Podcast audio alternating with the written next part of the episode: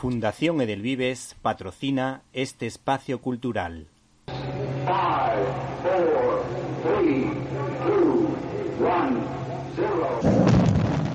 Disfruta con Víctor Alvarado y su equipo de lo mejor del cine, directo a las estrellas.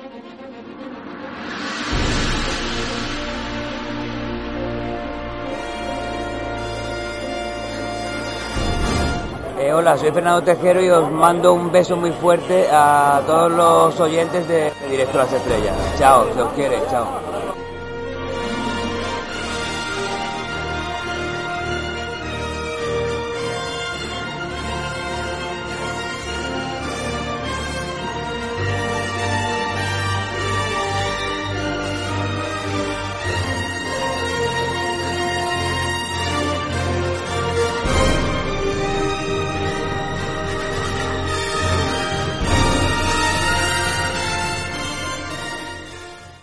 Fundación Edelvives patrocina este espacio cultural.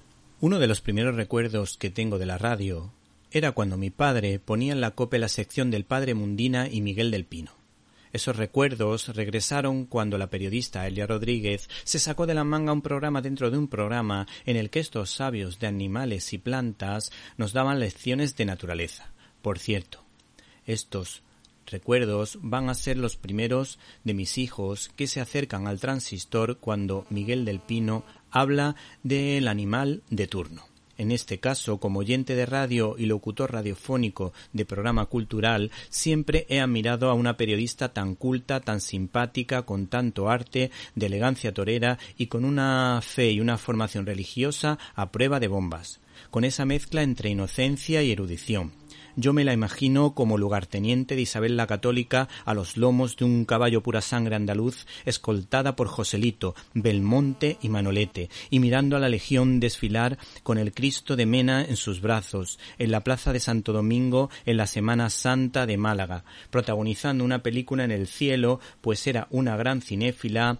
y le encantaba Mel Gibson, como a nosotros. Este es mi más sentido homenaje a Elia Rodríguez, una gran española, taurina y una gran periodista con un signo de interrogación, como ella dijo en una entrevista en el programa Déjate de historias. ¿Y qué más podemos decir de Elia Rodríguez? Pues que tenía una autopista hacia el cielo por lo buena gente que era, como decimos en Andalucía, no como la del actor Michael Landon, sino una buena carretera como la del padre Mundina. Seguro que en ese lugar llamado cielo se le puede escuchar cantar alguna que otra canción de Queen, el himno de la Legión o la salve marinera.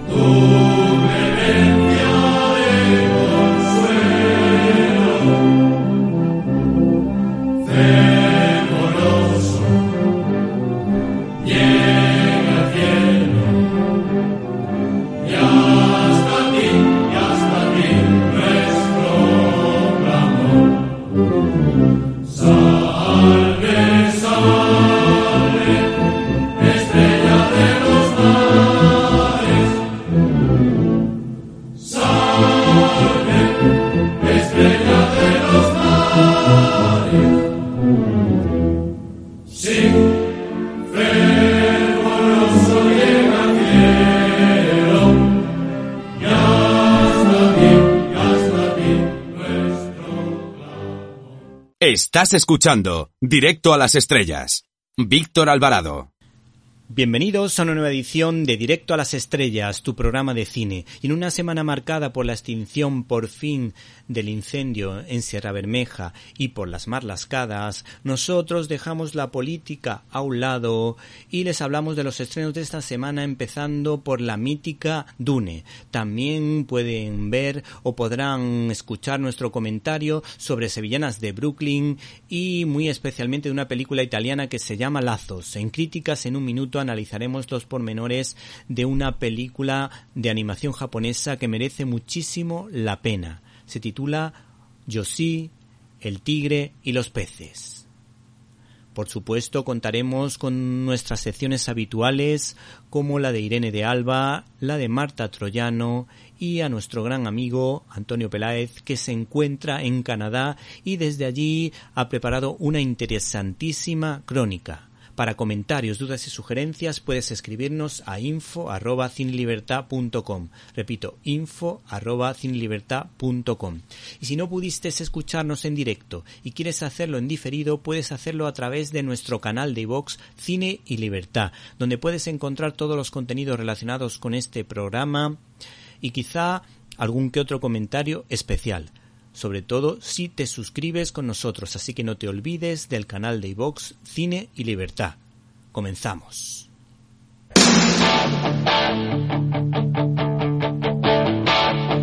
I got my first real six string, bought it at the five and dime, played it till my fingers bled. La cartelera. 69, me and some guys from school.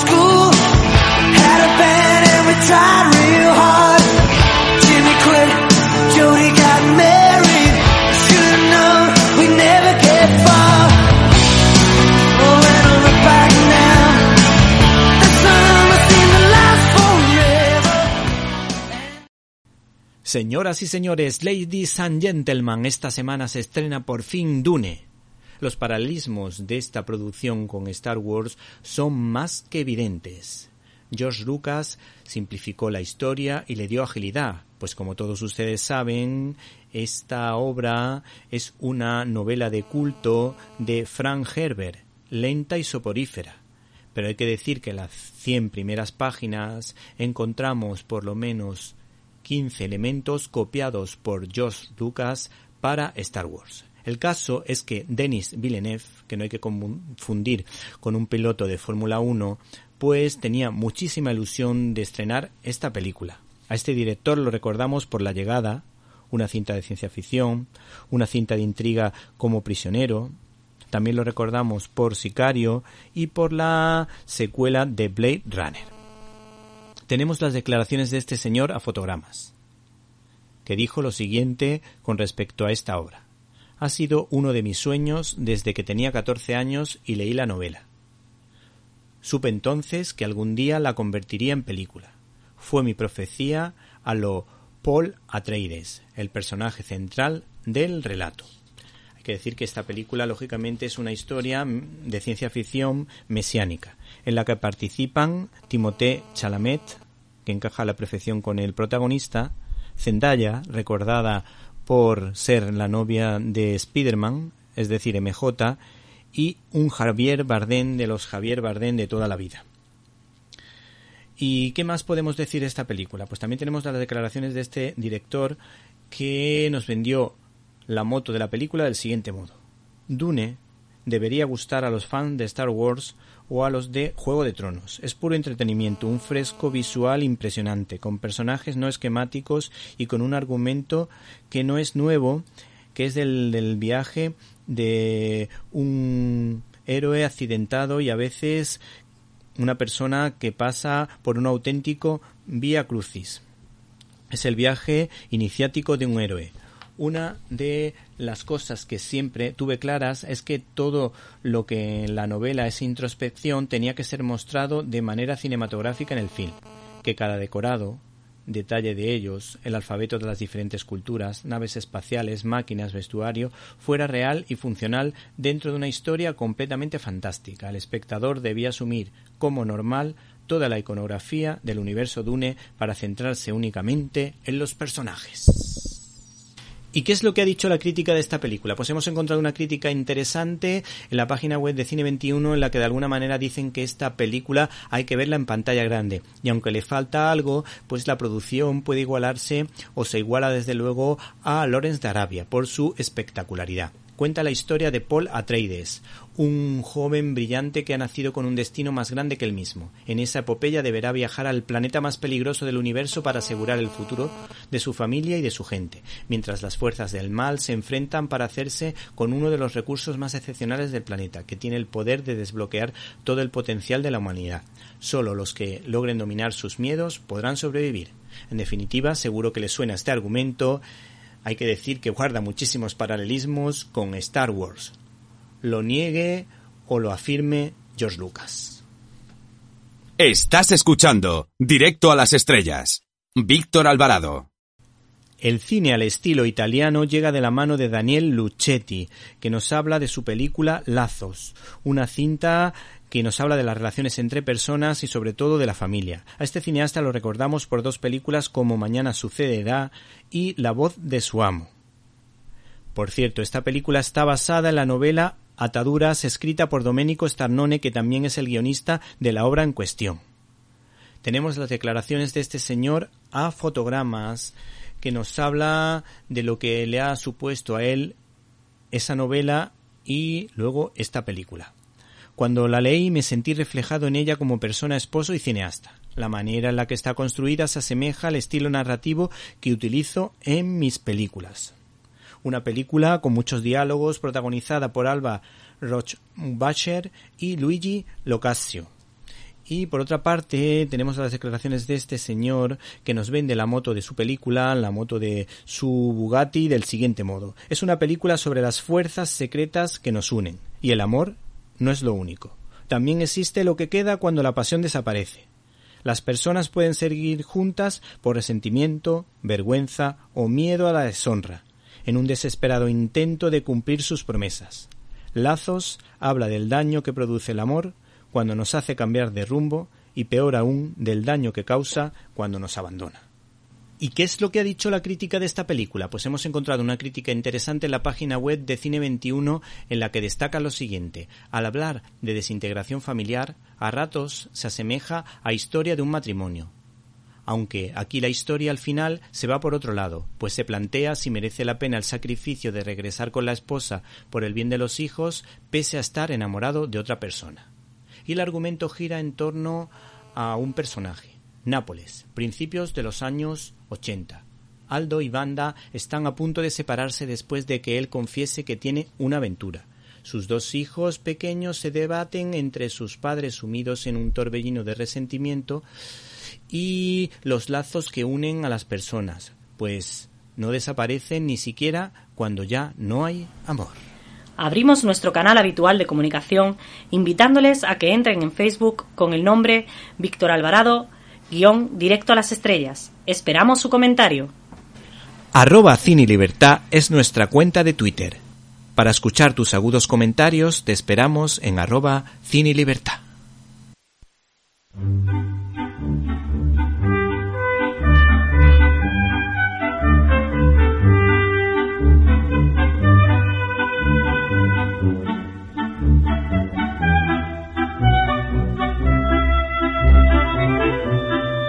Estás escuchando Directo a las Estrellas.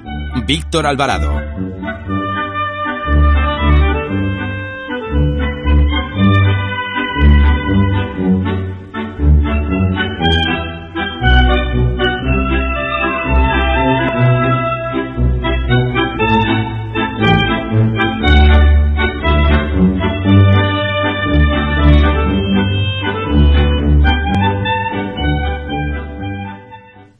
El cine de cuota española llega de la mano de Vicente Villanueva, un cineasta especializado en comedias como Tok Tok, Nacida para ganar y Lo contrario al amor, que ha contado con una actriz como Carolina Juste, una mujer que parece estar tocada por la mano del rey Midas, porque todo lo que toca lo convierte en oro y es la protagonista de dos películas importantes de este año como Chavalas o la cinta en cuestión Sevillanas de Brooklyn. Hay que decir que esta mujer parece que se ha inspirado en su propia familia para contar esta historia ambientada en un barrio gitano. Y estas fueron sus declaraciones a fotogramas. Estoy muy cerca de entender todos estos personajes. Parte de mi familia materna es de Cádiz, de la Línea y de San Roque, y me crié en un barrio de Badajoz. Estrella, la protagonista, era peluquera como mi madre. Pero hay tantas chicas de barrios diferentes, todos los ingredientes que tienes dentro aparecen a la hora de trabajar y están en tus personajes. Pero no me interesa construir solo a partir de mis vivencias. Tiro mucho de imaginación. Para eso estudié cuatro años, para aprender la técnica, aunque recurro también a la intuición, al corazón, al impulso. Soy poco racional, me lanzo, ya aprenderé después si no funciona, pero nadie va a dejar de comer ese día porque yo no haya estado muy fina en una secuencia. Hay que decir que esta mujer, Carolina Juste, desde luego el apellido también suena realmente bien, porque fue el lugar donde vivió sus últimos días el emperador Carlos I de España y V de Alemania, hay que decir que se considera vegana.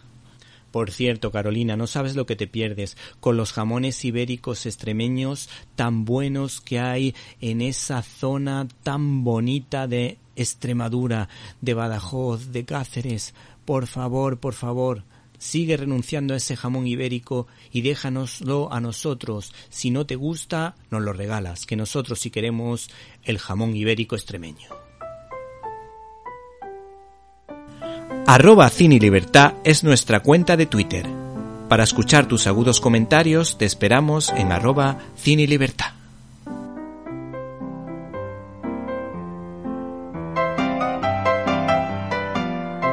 Estás escuchando Directo a las Estrellas. Víctor Alvarado. Críticas en un minuto.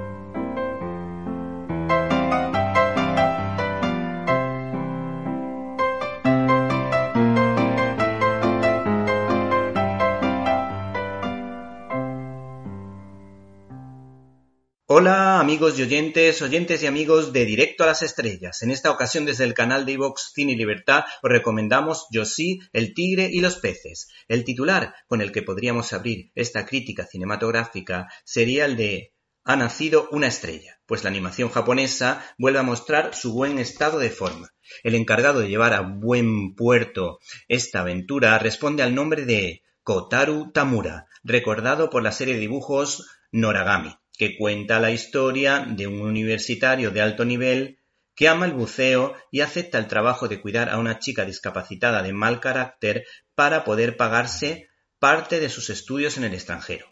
Una película que pone en valor a las personas discapacitadas recordándonos que pueden ser recompensadas con otros dones magníficos. Este anime que es como se llaman los dibujos animados en el imperio del sol naciente, combina sabiamente el drama y la comedia, pero sin llegar a empachar, en una historia romántica comparable en su nivel a la excelente Your Name de Makoto Shinkai, pero sin recurrir a la fantasía, con lo que esta historia resulta verosímil.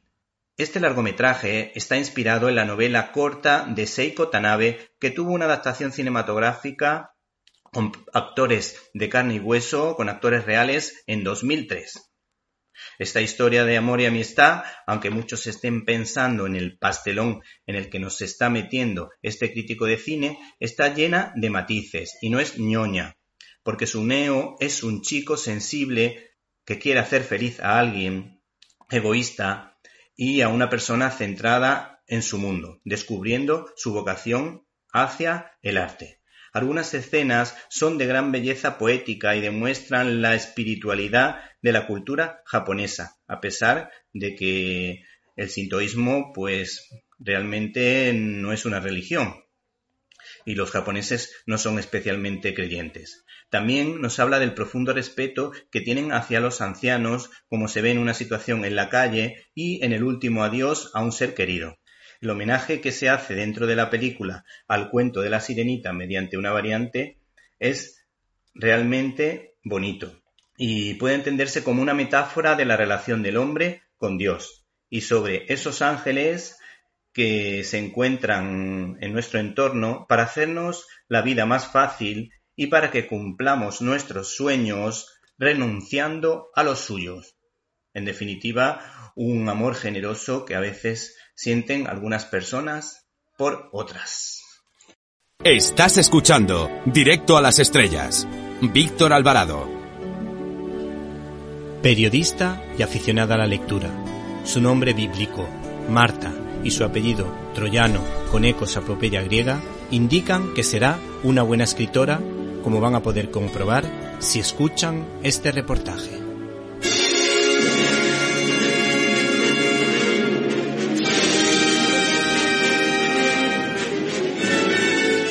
En este programa os traemos una película muy conocida del año 1954, protagonizada por Audrey Hepburn, Humphrey Bogart y William Holden.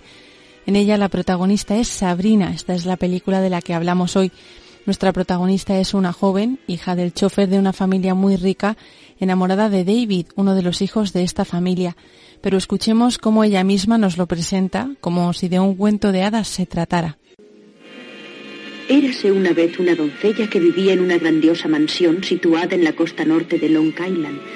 Dicha mansión era inmensa y estaba atendida por infinidad de servidores. Había en ella jardineros que a las órdenes de un botánico cuidaban del bello parque que la embellecía. Había un barquero que al llegar la primavera botaba al agua las embarcaciones de recreo y en invierno las varaba para limpiar fondos y carenarlas. Había un alto personal encargado de las instalaciones deportivas, de la pista de tenis al aire libre y de la pista de tenis cubierta, así como de la piscina abierta y de la piscina cerrada. También estaba empleado en la mansión un chofer apellidado Fairchild, quien hacía varios años había sido importado de la lejana Inglaterra junto con un nuevo Rolls Royce. Fairchild era un chofer muy experto y extraordinariamente pulcro lo que se reflejaba en el brillo rutilante de los ocho coches que tenía a su cuidado. Y tenía una hija llamada Sabrina. Esto ocurría en la víspera de las carreras anuales de yates de seis metros. Y como ya era tradicional en Long Island, la familia Larrabee daba una suntuosa fiesta aquella noche. Jamás había llovido la noche en que los Larrabee daban una recepción. O ellos no lo hubieran permitido, claro está. Los Larrabee eran cuatro padre, madre y dos hijos. Maud y Oliver Larrabee, los padres, contrajeron matrimonio en 1906. Linus Larrabee, el hijo primogénito, se graduó en Yale, donde sus condiscípulos pronosticaron que algún día podría legar a dicha universidad 50 millones de dólares. Su hermano David pasó en cambio por varios colegios superiores en cortos periodos de tiempo y pasó también por incontables noviazgos en periodos de tiempo mucho más cortos todavía. David es un famoso jugador de polo y tiene asignado un salario anual de 600 dólares, lo cual es poco, pero todavía demasiado si se considera lo poquísimo que trabaja. Tras esta introducción, Sabrina, que no es correspondida por David, decide acabar con su vida para olvidar, aunque es salvada providencialmente por el otro hermano, Linus, y finalmente nuestra joven protagonista acaba en París, como ideaba su padre, para acudir allí a un curso de cocina y mientras intenta olvidar a David. Por su parte, el director, Billy Wilder, nos presenta la diferencia de carácter existente entre los dos hermanos y las inquietudes de uno y otro que se verán afectadas por el regreso de Sabrina desde París. Linus quiere hablar contigo. Pídele ahora a la señorita McCardell. No me vengas con tonterías. Estoy disgustado, a punto de explotar. Es cuestión de diez minutos, señores. ¿Qué te pasa? ¿Cómo dicen esto los periódicos? ¿Qué? David Larrabee contraerá matrimonio con la señorita Elizabeth Tyson, la famosa heredera de las cañas de azúcar. Enhorabuena. Lo has planeado tú, ¿no? ¿Yo? Creía que lo que hay entre tú y Elizabeth Tyson era del dominio público. ¿No te gusta? Me gusta mucho. Entonces. Hay muchas chicas que me gustan mucho. Vuelve a decir eso. ¿Qué vas a hacer con ese revólver? No, guárdalo otra vez en el cajón, Linus. Fíjate, el mejor plástico que se conoce, ni un rasguño. Me gustaría saber si resistiría los disparos de un bazooka. Señorita McCardell, llame al general Stenton y pregúntale si puede prestarnos un bazooka. Bien, señor Larrabee. Oye, volvamos a mi asunto, que es lo importante. Déjame tu encendedor. Quiero que te enteres. No tengo ninguna intención de casarme con Elizabeth Tyson. No se inflama, ni se derrite, ni se chamusca. ¿Qué te parece? Linus, ya me he comprometido a casarme varias veces y luego me he arrepentido siempre. Pero en esta ocasión la familia lo aprueba. Por fin sentarás la cabeza y harás algo constructivo. Anda, pruébalo. ¿Pero qué tiene de constructivo que me case con Elizabeth Tyson? Pruébalo. Ah, es dulce. Claro, está hecho con caña de azúcar. Caña de azúcar. Un momento. Esto no tendrá nada que ver con el hecho de que los Tyson posean la primera plantación de caña de azúcar de Puerto Rico, ¿verdad? La segunda plantación, la primera no tiene hija. Hmm, comprendo, ahora empieza a ver claro. El señor Tyson posee la caña de azúcar, tú tienes la fórmula de los plásticos, y yo debo ser sacrificado como víctima propiciatoria en el altar del progreso industrial, ¿no es eso, Linus? No creo yo que le pongas objeciones a Elizabeth porque su padre tenga 20 millones de dólares. Sería una falta de sentido común. Pedí su mano para ti al señor Tyson y él la concedió. ¿Pediste su mano? Escucha, David, Elizabeth es una muchacha realmente encantadora. Un día u otro te hubieras declarado. Solo he querido ayudarte a vencer tu timidez. Cásate tú con ella. ¿Yo? ¿Por qué no? ¿Quieres morir solterón? Mira, David, si algún día cometiera el disparate de casarme, tendría que llevar conmigo un dictáfono, dos secretarias y cuatro consejeros durante la luna de miel. Sería infiel a mi esposa todas las noches de mi vida matrimonial, con cambios de bolsa, consejos de administración, reuniones de peritos. Este, este es mi verdadero hogar. Ninguna mujer lo comprendería. Ni yo. La llegada de Sabrina, transformada tras su estancia en la capital parisina, hace que David se enamore de ella, aunque al principio no la reconoce. Ella, por su parte, está encantada con estas atenciones y por fin ve cumplidos sus anhelos. Sin embargo, por un estúpido accidente es Linus el que tiene que atender a Sabrina en lugar de su hermano David, y entre ellos va surgiendo algo más que amistad, aunque no quieran reconocerlo. Sabrina. ¿Qué? ¿No te importaría parar eso? ¿Por qué? Porque No le gusta. me gustaba en otros tiempos.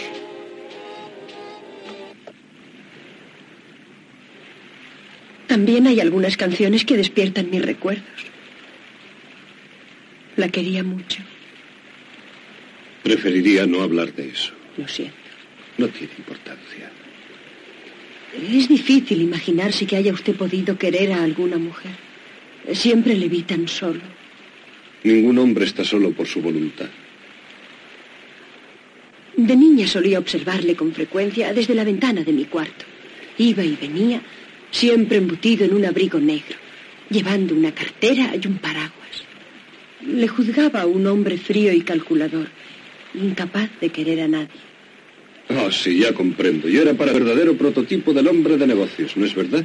Un ser insensible por cuyas venas corre agua helada y cuyo corazón solo acusa las alzas y bajas de la bolsa.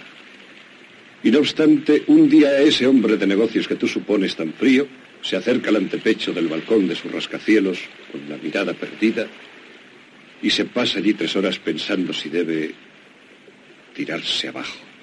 Por causa de ella. No, esa fue otra mujer.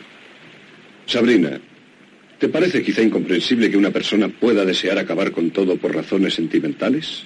Oh, sí lo comprendo. ¿Sabe que estuve a punto de hacer por razones sentimentales? Fui a París para olvidar. Le convendría ir a París, Linus. ¿A París? Asimismo, también vemos en la película cómo por una intención buena, aunque a ojos del espectador no lo parezca, Linus intenta congraciarse con Sabrina para conseguir los objetivos de su familia. De aquí podemos ver que de una situación que no era en absoluto deseada para Linus surge algo que despierta su corazón.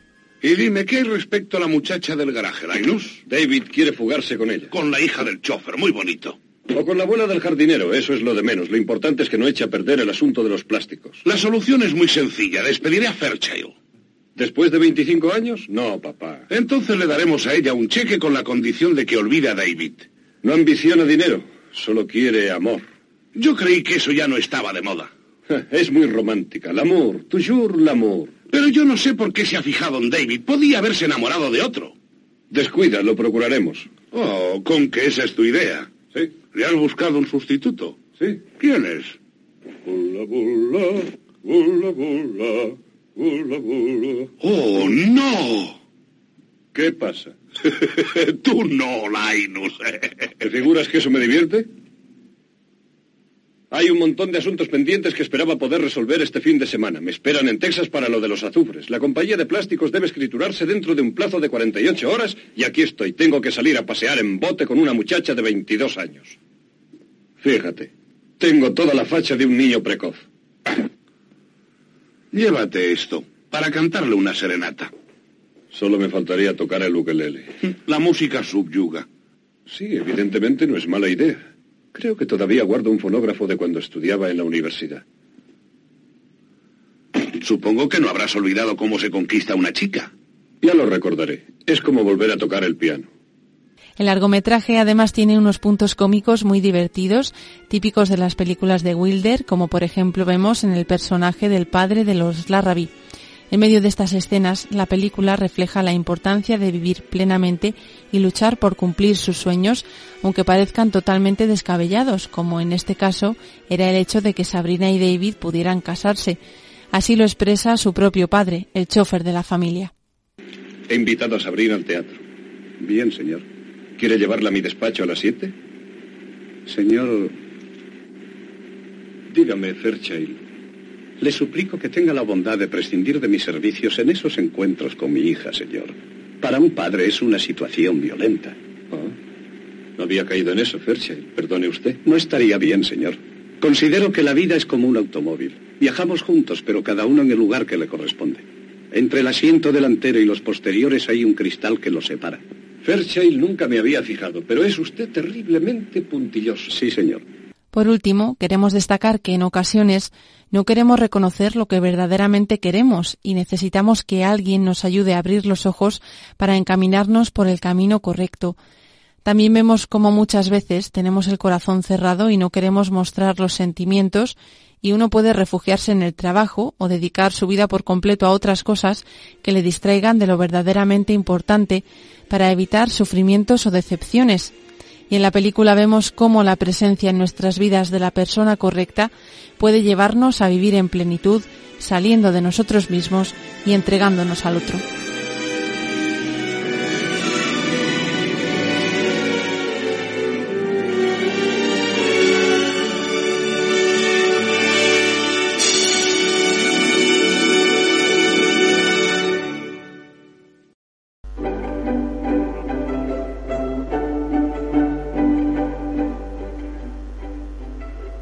Classic Manía.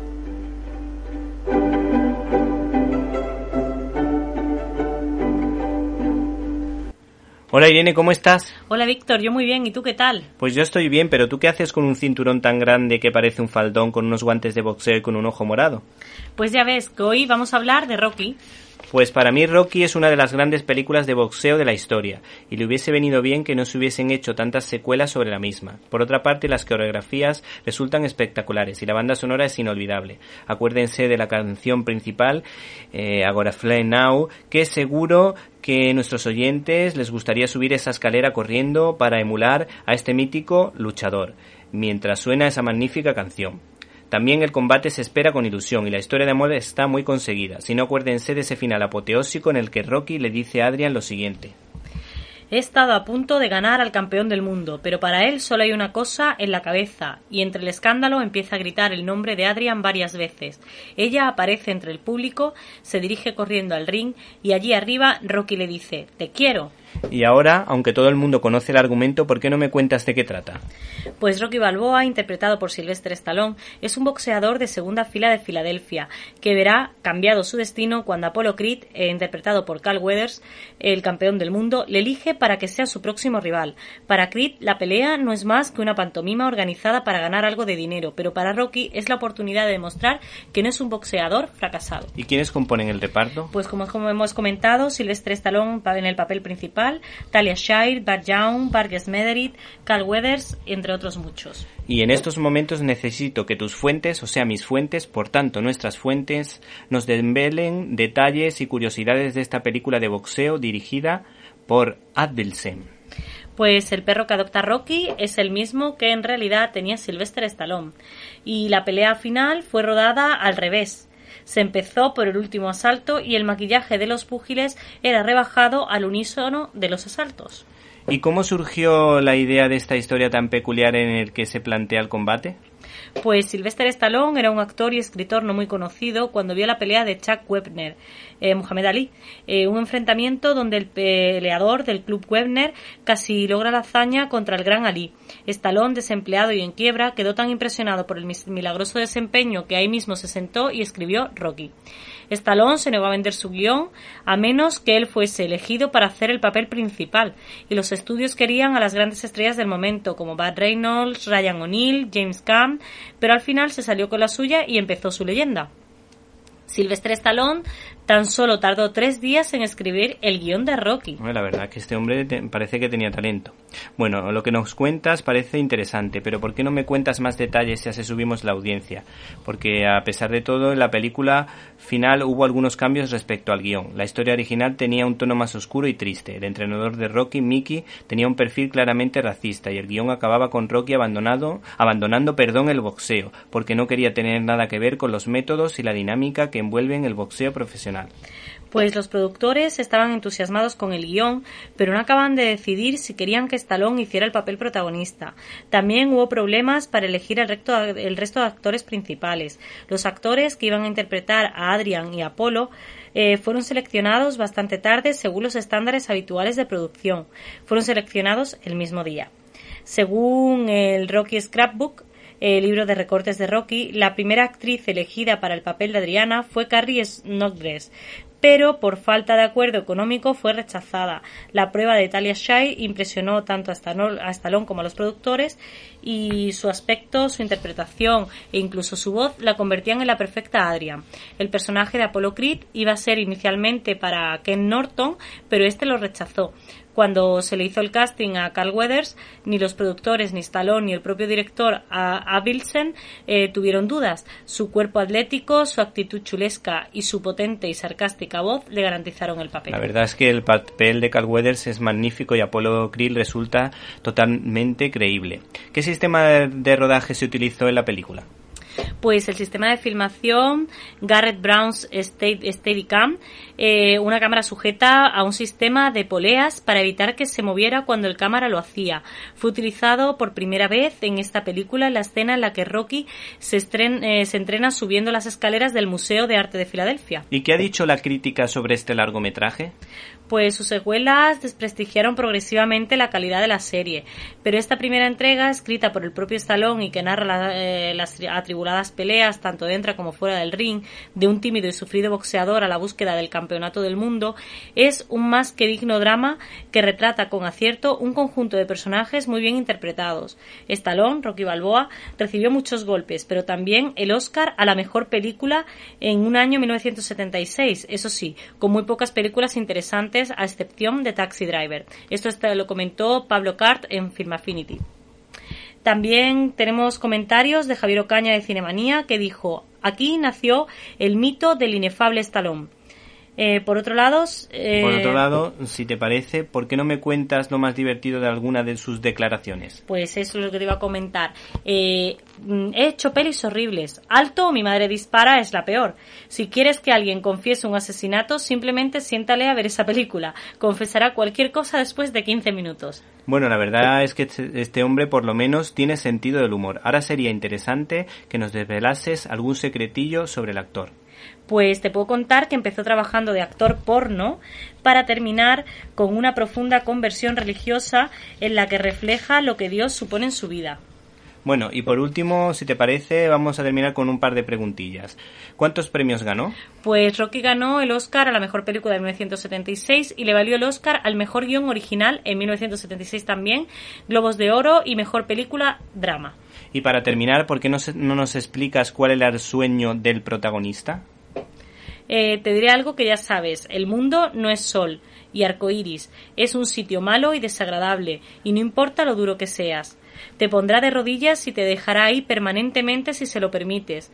Tú, yo, nadie pega más duro que la vida, pero no se trata de lo duro que pegues, se trata de cuán duro te peguen y puedas seguir adelante. Se trata de cuánto aguantas y sigues adelante. Así es como se gana.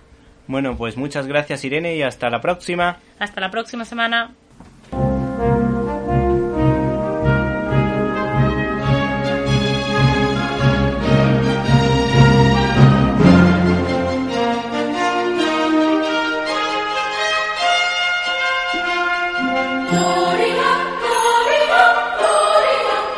Storyboard.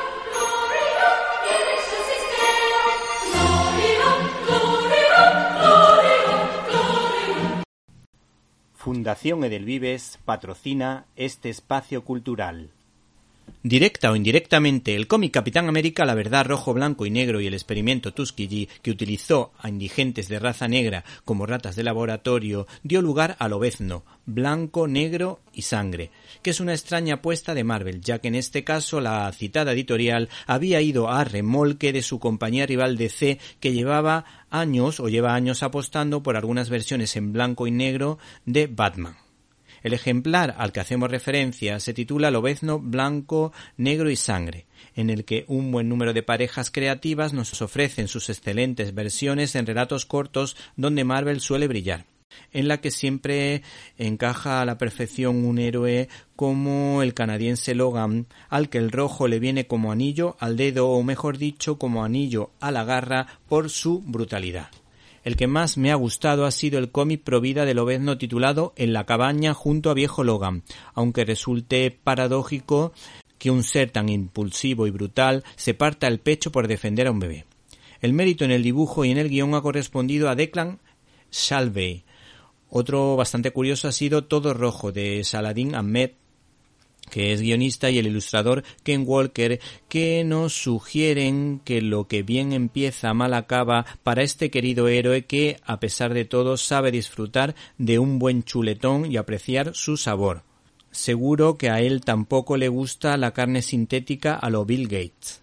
Finalmente, de 32 guerreros y un corazón roto de John Ridley y Jorge Fornés, nos quedamos con esta potente reflexión de alguien que se enfrenta a Logan, que dice lo siguiente y que en la página siguiente pues nos habla del perdón en un giro argumental potentísimo. Amico comprendió que, aunque justificaba su rabia, se equivocaba al odiar. El odio no hace nada, el odio no gana nada, y no deja ninguna satisfacción, solo culpa. Fundación Edelvives patrocina este espacio cultural. Hola, me llamo Íñigo Montoya. Tú mataste a mi padre. Prepárate a morir. Estás escuchando el directo a las estrellas con Víctor Alvarado. Paco Roca es uno de los grandes autores de novela gráfica en España.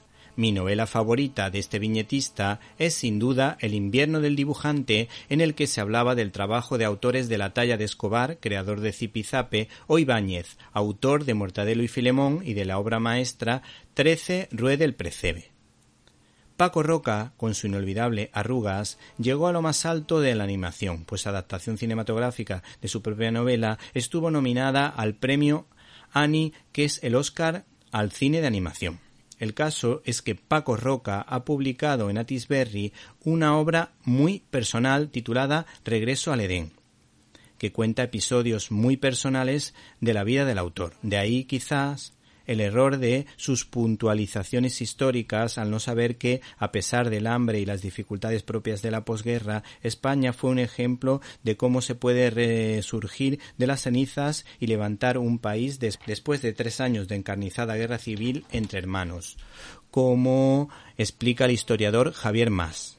También observamos falta de rigor histórico al considerar al bando nacional como el sublevado y al republicano como el legítimo cuando en 1936, según han demostrado los historiadores Manuel Álvarez y Roberto Villagarcía en su libro 1936 Fraude y Violencia, hubo un pucherazo electoral por parte de la izquierda y los últimos meses fueron un infierno para muchos católicos o personas de derechas, lo que desencadenó el alzamiento nacional en julio de 1936 por todo lo comentado, cómo explican y documentan el ya fallecido Ricardo de la Cierva, que venía de la derecha, o el historiador Pío Moa, que venía de la extrema izquierda, lo que permitió profundizar en los documentos de comunistas y socialistas de la época.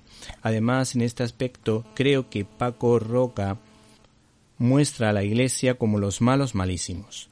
No obstante, al ser un relato tan personal, tan intimista, se entiende ese punto de vista tan personal porque guarda relación con la historia de su propia familia en la que hay que agradecer también que este autor abra su corazón de la manera que lo hace, porque los temas son bastante peleagudos como para contarlos en una novela. Por otra parte, el arranque de la obra en cuestión es impresionante, ya que este señor tiene una forma de narrar tan fabulosa que consigue atraparte mediante el diálogo de los personajes, entre profundos y sencillos, que ayuda a comprender el drama que sufrieron sus protagonistas y que por supuesto comprendemos, pues la vida de posguerra no fue fácil. Este autor muestra gran facilidad para describir a los protagonistas de su historia, así como muestra con acierto las dificultades de ser madre soltera en esa época, ya que se juzgaba con mucha facilidad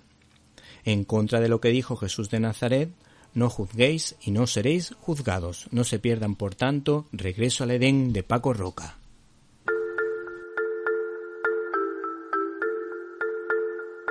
Ahora si les parece conectamos con el planeta Radiocine para ver qué nos tiene preparado nuestro compañero, nuestra antena de plata, nuestro gran sabio del cine. Hola Antonio Peláez con Z, ¿estás por ahí? Qué fuerte me parece.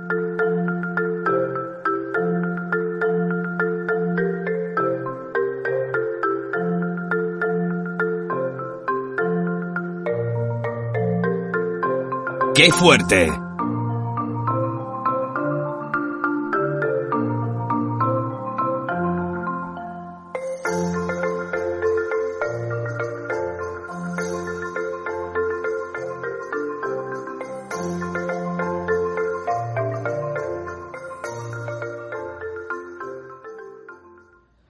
Oyentes de Directo a las Estrellas, soy Antonio Peláez desde el Planeta Radio Cine, situado esta vez en torno a la órbita de Toronto, Festival de Toronto. Y hoy no es que ya mande un saludo a Víctor Alvarado, es que todos, todos queremos ser una persona buena, una persona con valores como Víctor Alvarado. Lo dice la canción. Todos queremos ser como Víctor Alvarado, todos queremos ser muy buenos y no malvados. Pues para ser buenos y no malvados eh, tenemos una serie de películas que os voy a proponer. Por ejemplo, la película que abrió el festival. Vale, resulta que...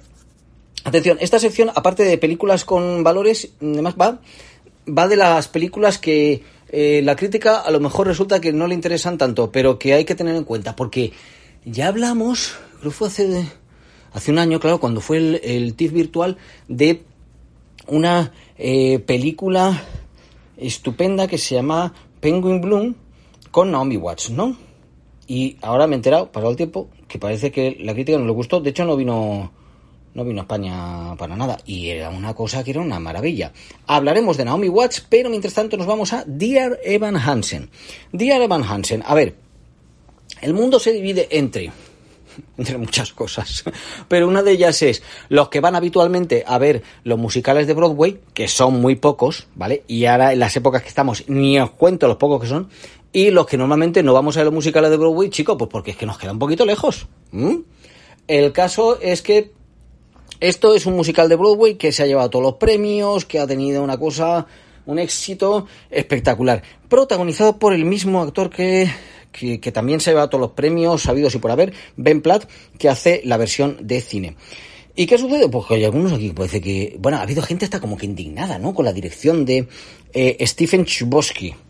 Buscáis cómo se escribe, porque es que CH Bosky, una cosa, esto, este señor no es español, este no es de Cuenca. Bueno, pero eh, es un musical, ¿vale? Pero la premisa es tremenda, porque eh, trata, digamos, como de la reconstrucción de un chico, parecía que era como bastante problemático, que se ha suicidado. Eh, trata de los problemas, digamos, eh, mentales de la adolescencia, de depresiones, incluso ligeramente trata también una cuestión que, por cierto, hemos visto en el otro Tom, una película también de, de Toronto muy interesante, que es del tratamiento de, bueno, de los niños, en este caso adolescentes, con pastillas. Mm, habría que ver eso cómo va. De cualquier manera, eh, pues este Ivan Hansen es como el típico adolescente instituto, así como muy tímido, tal, tal, tal. La primera escena es alucinante, la de que él, pues como que no quiere hablar con la gente y todo esto. Su mamá es Julian Moore. Hombre, si tu mamá es Julian Moore, chico, algo tienes en la vida. Julian Moore, claro, lo que pasa es que no hace Julian Moore, ¿no? Y bueno, él está enamorado de la hija de Amy Adams, porque os digo, pues fijaos que las dos mejores actrices pelirrojas casi de la historia, diría yo, están juntas en la misma película y además también cantan. Y bueno, pues resulta que eh, hay un, un chico que al principio de la película, pues bueno, fallece, se suicida y el que empieza a recordar, digamos, o a coger toda la memoria de ese chico es el protagonista. Y hasta aquí seguimos, hasta aquí estamos. Bueno, de hecho el que se suicida es el hermano de la chica que le gustaba a él. Mm, empieza a ver todo tipo de cuestiones y uno piensa, jo, este problema, esto, los problemas en que se ha metido el protagonista, ¿cómo se van a resolver? Bueno, se resuelven, digamos, de la forma más lógica. Pero lo que sí hay una importancia del eh, amor, del tiempo que pasa uno con, con la familia, de conocer, de hablar a las personas con las que estás, pues, eh, no, una importancia, la frase no me ha salido muy bien, no me ha salido muy intelectual, pero más o menos me habéis entendido y me voy a explicar ahora. Se subraya la importancia de la comunicación, de hecho, los momentos más difíciles son en los que los personajes cantan, ¿no? Pues aunque sea cantando, hay que comunicarse. Y ojo, lo de las redes sociales también, que terminan imponiéndonos por determinados comportamientos. Oye, muy interesante, la verdad. Y bueno, las canciones son, ¡buah! Para caerse para atrás. ¡Qué maravilla! Y cómo canta Ben Platt. Muy, muy, muy bien. Eh, no hagáis caso a los que dicen, no, qué mal dirigida, que todo esto y demás. Mm, yo estaba todo el rato como que, que llorando, emocionado. Quizás se alarga un poquito al final, pero también en parte porque bueno, hay que enmendar ciertos errores, ¿vale? Eh, Lakewood, Naomi Watts. Naomi Watts es que, Víctor, le tienes que dar el premio Cine y Libertad y que vaya a recoger la Málaga, por Dios. Porque menuda actriz. Ya hizo eh, Penguin Bloom en, eh, ya digo, el año anterior que, que se dejaba ahí la piel en este caso, pues con Lakewood, una película del veterano, dirigida por el veterano eh, Philip Noyce que además en la presentación pues ha dicho que es que, claro, la película le llegó al guion y dijo, ¡guau! Yo este guion lo tengo que hacer. ¿Qué sucede? ¿Quién ha hecho el guion? Pues el mismo guionista que había hecho la de Buried. Esta que hizo este director español, Rodrigo Cortés, que era un señor ahí enterrado en un ataúd. Pues, pues esa. Eh, yo no sé si este señor tiene pocos amigos o lo que quiere hacer es que las producciones ahorren en, eh, bueno, pues en los actores.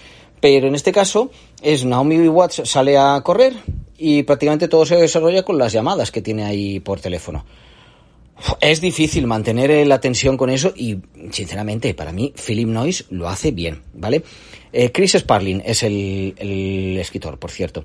Y transcurre en el norte de Ontario, por si os gustan mucho los bosques que hay por ahí, pues que sepáis, yo estoy ahora mismo en Toronto, pues esto es un poco para el norte. Mm, yo creo que debe ser más bien primavera-verano, ¿vale? Si vais en invierno, pues que habrá nieve. Esas son las cosas que suceden. Esto no es lo importante de la película. Lo importante es cómo va evolucionando toda la sensación de Naomi Watts ante la incertidumbre de si su hijo finalmente fue al colegio o no. Él estaba triste porque es el aniversario de la muerte de, de su padre, ¿no? Y resulta que ella le había insistido que fuera al colegio. Y en el colegio, ¿qué pasa? Tiroteo, todos los padres ahí angustiados, Dios mío, ¿qué ha pasado? Tal ha ido mi hijo, no, aquello de que querían insistirle, hijo mío, vete al colegio. Luego piensas, ay Dios mío, que no tenía que haber ido. En fin, mm, la verdad que, que bueno, es, es, una actriz tan impresionante. Además, es que por esta mujer es que no pasan los años. Ella se quedó en una época pum, y se plantó ahí. Que, que da gusto. Y, de nuevo, la importancia de la familia. La importancia de los eh, lazos eh, de bueno, mantener unido de cuando hay tragedias, porque esto parte de una tragedia que es eh, la muerte de un accidente de tráfico del, del padre hacía justo un año. Y todo el dolor, todo como lo recuerdan, como recuerdan los momentos bonitos, cuando hay una persona que ha fallecido, evidentemente lo que recuerdas, ¿no? Los momentos bonitos. Y, y bueno, a pesar de eso, pues mantener los lazos familiares, ¿no? Digamos. Entonces, muy bien. Competencia oficial. Pocos lazos familiares tiene esta película de... Vamos a ver que diga bien los nombres porque estos argentinos a veces a mí se me va un poquito porque creo que uno es Mariano Con y el otro, ahora os lo digo. Eh, Penélope Cruz y Antonio Banderas... Ah, no, que es que se nos va a ir ya la sección enseguida, que es que menudo rollo me he hecho. Eh, protagonizan esta película junto con Óscar Martínez que eh, bueno, pues nos presenta como, mm, a ver, los directores, aquí vienen para acá, Gastón Duprat y Mariano Con, ese, Gastón Duprat no me quedo con el nombre, de un, empresario quiere pasar la fama pues produciendo una gran, gran, gran película y bueno, es todo los... Eh, eh, la excusa son las disputas entre dos actores muy diferentes, uno de teatro minoritario, como de método y demás, y el otro como muy famoso, que es eh, Antonio Banderas. Eh, Penélope Cruz está estupenda como directora independiente y demás, un papel muy distinto a lo que hace normalmente. Antonio Banderas es como criticando su propio papel la película arremete contra todo, contra incluso en momentos determinados de esta especie de cosa de niños, niñas, niñes, también eh, contra los demasiado cultos y culturetas, contra los que eh, viven exclusivamente de la fama. Bueno, una cosa que es una maravilla, una crítica del sistema cinematográfico y de los festivales y demás. A ver, no todo está mal, pero mm, divertidísima y casi casi una crítica a ellos mismos. Una gozada, una gozada, muy muy importante aunque, bueno, pues eh, eso tiene sus valores y sus cosas, pero eh, tiene por ahí. Y terminamos con dos películas tremendamente interesantes. The Electric Life, The Electrical Life of Louis Wayne, protagonizada por Benedict Cumberbatch, este actor que a mí siempre me deja un poco descolocado, que es muy bueno, ¿vale? Pues eh, la película de este director británico Will Sharp, él encarga a Louis Wayne un, pues el dibujante de gatos, de escenas de gatos, gatos leyendo, gatos jugando y demás, más famoso del mundo británico, que incluso, pues gracias a él, oye, los que os gusten los gatos, esta no la podéis perder. Gracias a él se popularizaron los gatos en, Reino Unido, pero sobre todo, ojo, la historia de amor y de la belleza del mundo que nos presenta frente a todos los retos que tiene que hacer él, cómo va manteniendo a su familia, sus hermanas y demás. Y, la belleza de, la película en sí, cómo presenta eh, toda una gama de colores y de riqueza y, cómo podemos disfrutar del arte, cómo a través de los animales también podemos comprender a las personas y sobre todo cómo podemos eh, pues, disfrutar de la vida, por así decir, ahora lo que me ha salido. Y terminamos con el Leopardo de Anatolia. Leopardo de Anatolia, que es una película turca, que es el debut y vaya debut de Emre Callis. Eh, magnífico. No, no parece desde luego un, debut. Y el actor protagonista, Ugur Polat, ¿cómo, cómo, cómo está? Un tono de melancolía tremendo, pero una película con principios. Van a privatizar un zoo en Ankara. El director, que lleva 22 años en el zoo, pues la verdad que no le hace mucha gracia. Y resulta que el zoo no se puede privatizar hasta que se recoloque una especie en peligro de extinción, que es el leopardo de Anatolia. Curiosamente, un día resulta que lo roban. Anda. Eh, la relación del director con sus empleados, con su ayudante, con, en fin, eh, toda la gente. Y el tono de, melancolía de que ya no hay, eh, pues quizás, digamos, de las personas que buscan la verdad, eh, la humanidad, cuidar de los animales en sí y no hacer un espectáculo como el que te ponen, que es de la Aladino y las Mil en Noches, la verdad que hacen de la película algo como tranquilo, suave y que nos llega lleva a recordar pues cuáles son las cosas importantes de la vida, aunque no estén de moda, aunque algunos críticos no las valoren especialmente, pero sí que esta película muy bien hecha, muy clásica, ¿eh? estilo clásico, es una película turca, pero que no nos vendan por lo de Marvel, que si estas películas son raras, no, es película de toda la vida, se puede disfrutar muchísimo, especialmente por la humanidad de sus personajes, que es lo que hemos intentado recoger en las películas que hemos subrayado del Festival de Toronto, y ya terminamos porque si no, Víctor, es que todos queremos ser como tú, pero se me va a terminar ya la sección, me voy a comer el programa entero. Venga, todos juntos, todos queremos ser como Víctor Alba hasta la próxima. Bueno, llegó el momento de la despedida. Pero antes quiero agradecer el trabajo a todo el equipo de Directo a las Estrellas. Un abrazo para Antonio, Irene, Guadalupe, Jaime, Carlos y Javier, si los que hubiese sido imposible realizar este programa. Espero que usted, y usted, y también usted, o tal vez tú, hayas pasado un rato entretenido. Recibe un cordial saludo de Víctor Alvarado y hasta la semana que viene.